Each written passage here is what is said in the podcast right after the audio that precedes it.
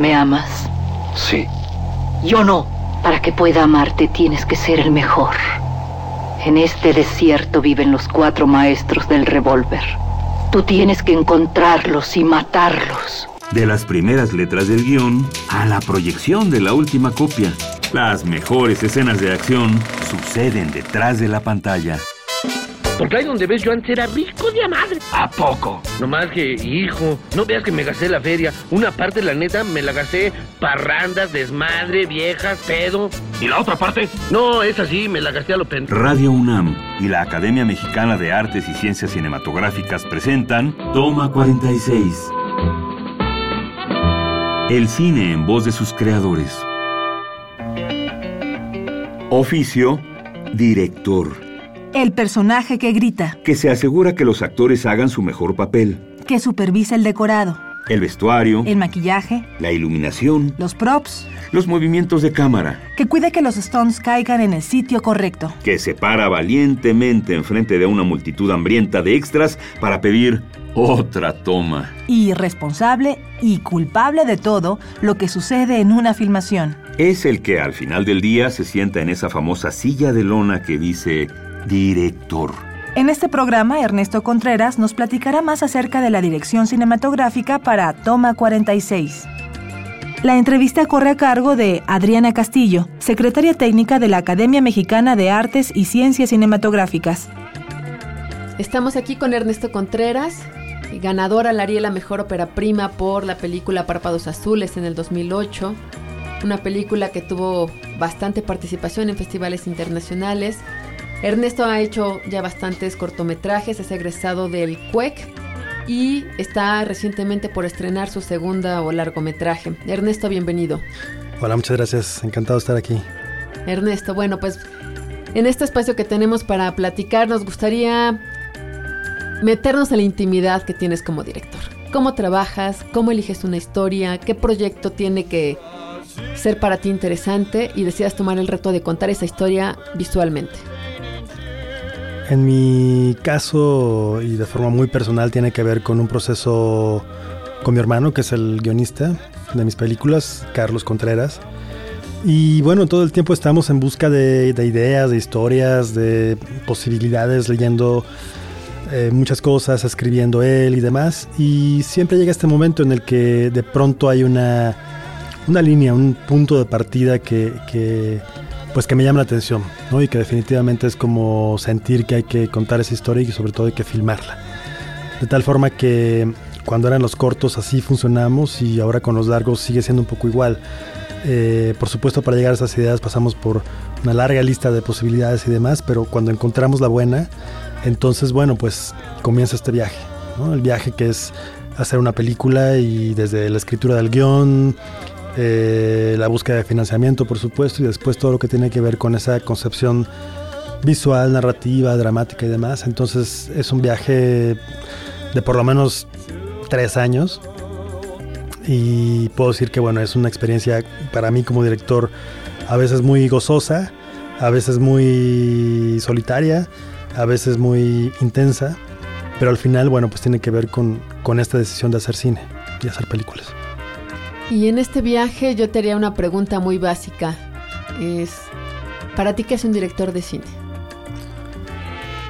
Creo que un director de cine es un necio, es un loco, es alguien que decide asumir la responsabilidad de tomar el timón de, este gran barco y, pues ahora sí que echarse el clavado, ¿no? Decir, ¿por qué voy a contar esta historia? ¿Por qué quiero hacer esta película? Y, y mucho depende también como de pues el equipo que decidas convocar, la manera como decidas em, conducir esta aventura, pues. Y al final, bueno, pues el director es quien tiene esa visión general, ¿no? Quien no necesariamente sabe a qué puerto va a llegar, porque eso no, no, no es, es muy difícil, pues, poder definirlo, pero sí tener como las pistas necesarias como para ir buscando ese objetivo, ¿no? Entonces, pienso que es un ser con esa capacidad de, imaginar y de saber cómo plasmar eso en pantalla y cómo involucrar a los demás para que estén contigo. Estás escuchando Toma 46. ¿Cómo involucras y cómo haces tu equipo de trabajo? ¿Cómo los convences? ¿Cómo vas formando a tu equipo que se sube al barco? Yo creo que tiene mucho que ver con los proyectos. Tiene que ver con, primero que nada, estar convencido de que es un proyecto que yo siempre he creído mucho en la, en la buena estrella de los proyectos. Uno siente cuando, cuando los guiones, las historias y demás tienen esa buena estrella y uno siente también cómo es la recepción por parte de quienes invites y convoques y demás. Por un lado tiene que ver con quien cree en tu trabajo, pero por otro lado tiene que ver, y es muy importante, con decir, bueno, aquí hay un buen guion, trabajado, desarrollado, asesorado, tallereado y demás. Em, y es el momento de, de, pasar una siguiente etapa en la que ya no es solamente el guionista y el director, o el director solo, sino em, pues ya todos estos aliados. ¿no? Yo creo mucho en, los, en las alianzas y en las complicidades dentro del cine. Pienso que hay, creo mucho en las coincidencias y hasta ahora así ha funcionado, ¿no? Como, como las piezas se han ido dando y, y de hecho, bueno, varios de mis colaboradores principales son, fueron compañeros míos en el CUEC, compañeros tal cual de generación, entonces ha sido muy bonito como ese encuentro, en un principio con ejercicios escolares y bueno, ahora profesionalmente. Cuéntanos un poquito del, del milagro, este primer cortometraje que haces, eh, ya de manera un poco más profesional. ¿Cómo fue todo el proceso de creación? Bueno, El Milagro es mi cuarto cortometraje de ficción. Los primeros tres los había hecho en la escuela, tal cual, como ejercicios anuales. Y en el caso del Milagro, bueno, pues eh, junto con mi hermano Carlos escribimos un guion y resultamos ganadores del primer lugar del cuarto concurso nacional de cortometraje que organizaba el IMCINE. Y, y, pues nada, era la primera oportunidad que tenía de filmar en 35 milímetros, de hacerlo de forma más profesional, con, con, incluso, bueno, con sindicatos y actores y demás, y una producción como grande para lo que yo estaba haciendo en ese momento. Y fue un corto que, bueno, que me produjo Iván Ávila, eh, un amigo muy cercano, Erika Ávila también, y tuve el privilegio de poder trabajar con José Carlos Ruiz y Angelina Peláez.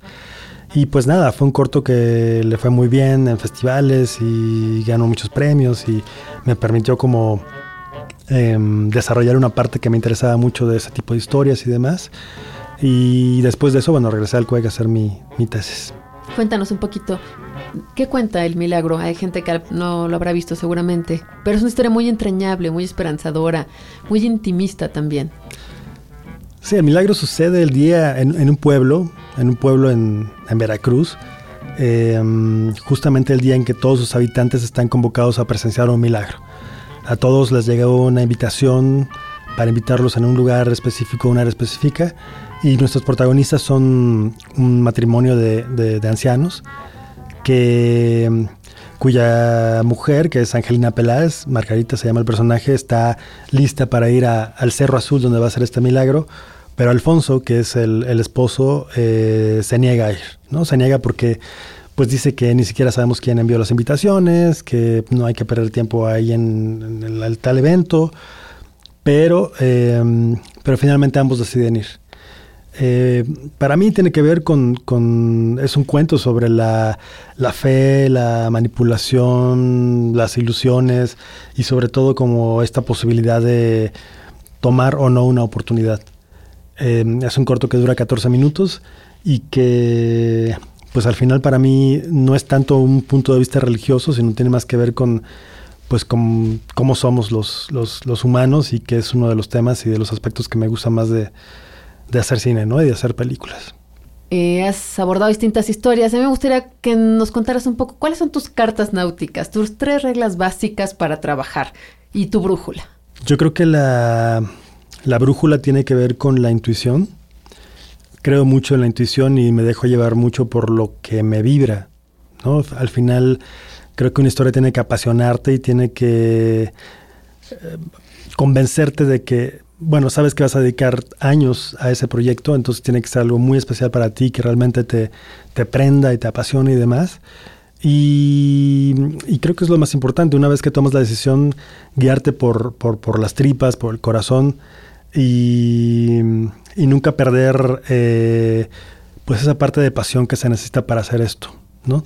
Creo que si no hay pasión, las cosas no funcionan Y volveré un, poco al punto que había mencionado antes, que tiene que ver con los aliados, que tiene que ver con, con esos eh, acompañantes o esos cómplices que, que están contigo y que em, llámese productores, fotógrafo, guionista, actores, em, pues hay un objetivo común, ¿no? Y esa es una parte que me, me gusta mucho porque al final, em, hasta este momento, en la experiencia, pues, pienso que las películas se convierten en experiencias tan intensas que también se forman lazos, eh, podría decir, para siempre, ¿no? Lazos eternos, pues, de, de amistad o de relaciones o de, no sé, de esa, de esa coincidencia en la que creo. Y, y, también es un punto importante, ¿no? Por supuesto tiene que ver mucho el rigor, tiene que ver mucho la autocrítica, tiene que ver mucho la apertura a, a las opiniones, a los puntos de vista y demás, pero creo que no hay otra forma de que funcione. Estás escuchando Toma 46.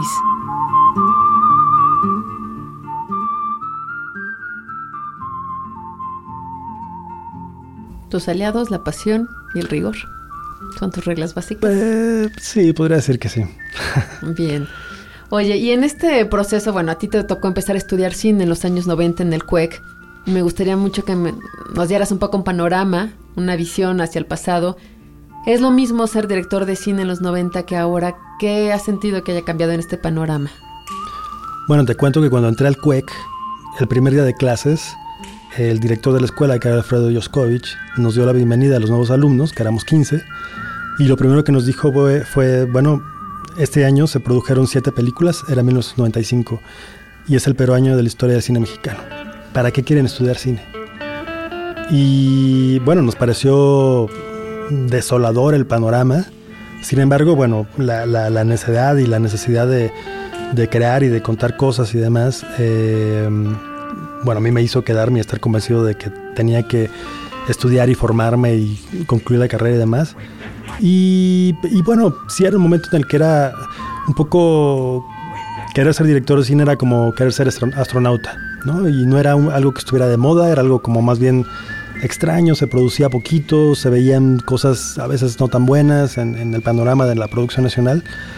Y bueno, ¿qué te digo? Comparado con el 2014 en el que estamos hablando de que el año pasado se hicieron más de 120 películas, en el que mm, hay una vamos, un verdadero reconocimiento de, a nivel internacional de, ciertos autores, de ciertos directores mexicanos y demás, y que finalmente a nivel taquilla pues también ha habido una respuesta. Si bien estamos en un proceso en el que todavía hay que resolver cuestiones de distribución, exhibición y la misma canción de siempre, me parece que bueno, es un buen momento en términos de las voces y los puntos de vista que estamos viendo eh, que surgen no solamente de directores consagrados, sino de nuevas generaciones. Em, somos un país de, con muchas óperas primas, lo cual es muy bueno porque habla de, ese talento que hay en nuestro país, pero también habla de la posibilidad de que haya directores que puedan desarrollar una carrera, un estilo, una visión, no solamente con una, sino con las la filmografía, el número de películas que pueda producir en, pues en su carrera. Entonces, sí hay una gran, yo diría que hay una distancia enorme entre esa realidad de los noventas con, con lo que está pasando ahora. Y Ernesto Contreras, ¿de aquí hacia dónde? ¿Qué proyecto estás preparando? ¿Con quién estás escribiendo? Bueno, estoy concluyendo la postproducción de mi nuevo largometraje que se llama Las Oscuras Primaveras, una película protagonizada por José María Yaspic, Cecilia Suárez e Irene Azuela una película que produjo Mónica Lozano y que bueno, ahora estamos muy emocionados con, con el próximo despegue que tendrá. Y, y, bueno, al mismo tiempo estoy preparando otra película para febrero del próximo año, 2015, un guion que se llama Sueño en otro idioma, también escrito por Carlos, mi hermano. Entonces bueno, hay mucho cine de por medio y, y espero que así siga siendo. Muy bien, Ernesto, pues gracias por estar aquí con nosotros y bueno, pues esperaremos próximamente tu película. Encantado y bueno, pues gracias por la invitación y pues mucha suerte con, con este proyecto de la, de la academia. Pues gracias por ser un director necio y loco. Escuchamos al director Ernesto Contreras en Toma 46. La entrevista estuvo a cargo de Adriana Castillo, secretaria técnica de la Academia Mexicana de Artes y Ciencias Cinematográficas. Acabas de escuchar Toma 46, una producción de Radio UNAM y la Academia Mexicana de Artes y Ciencias Cinematográficas. Producción Rodrigo Hernández Cruz. Investigación y grabaciones Orlando Jacome. Guión Damaris Vera. Operación Francisco Mejía.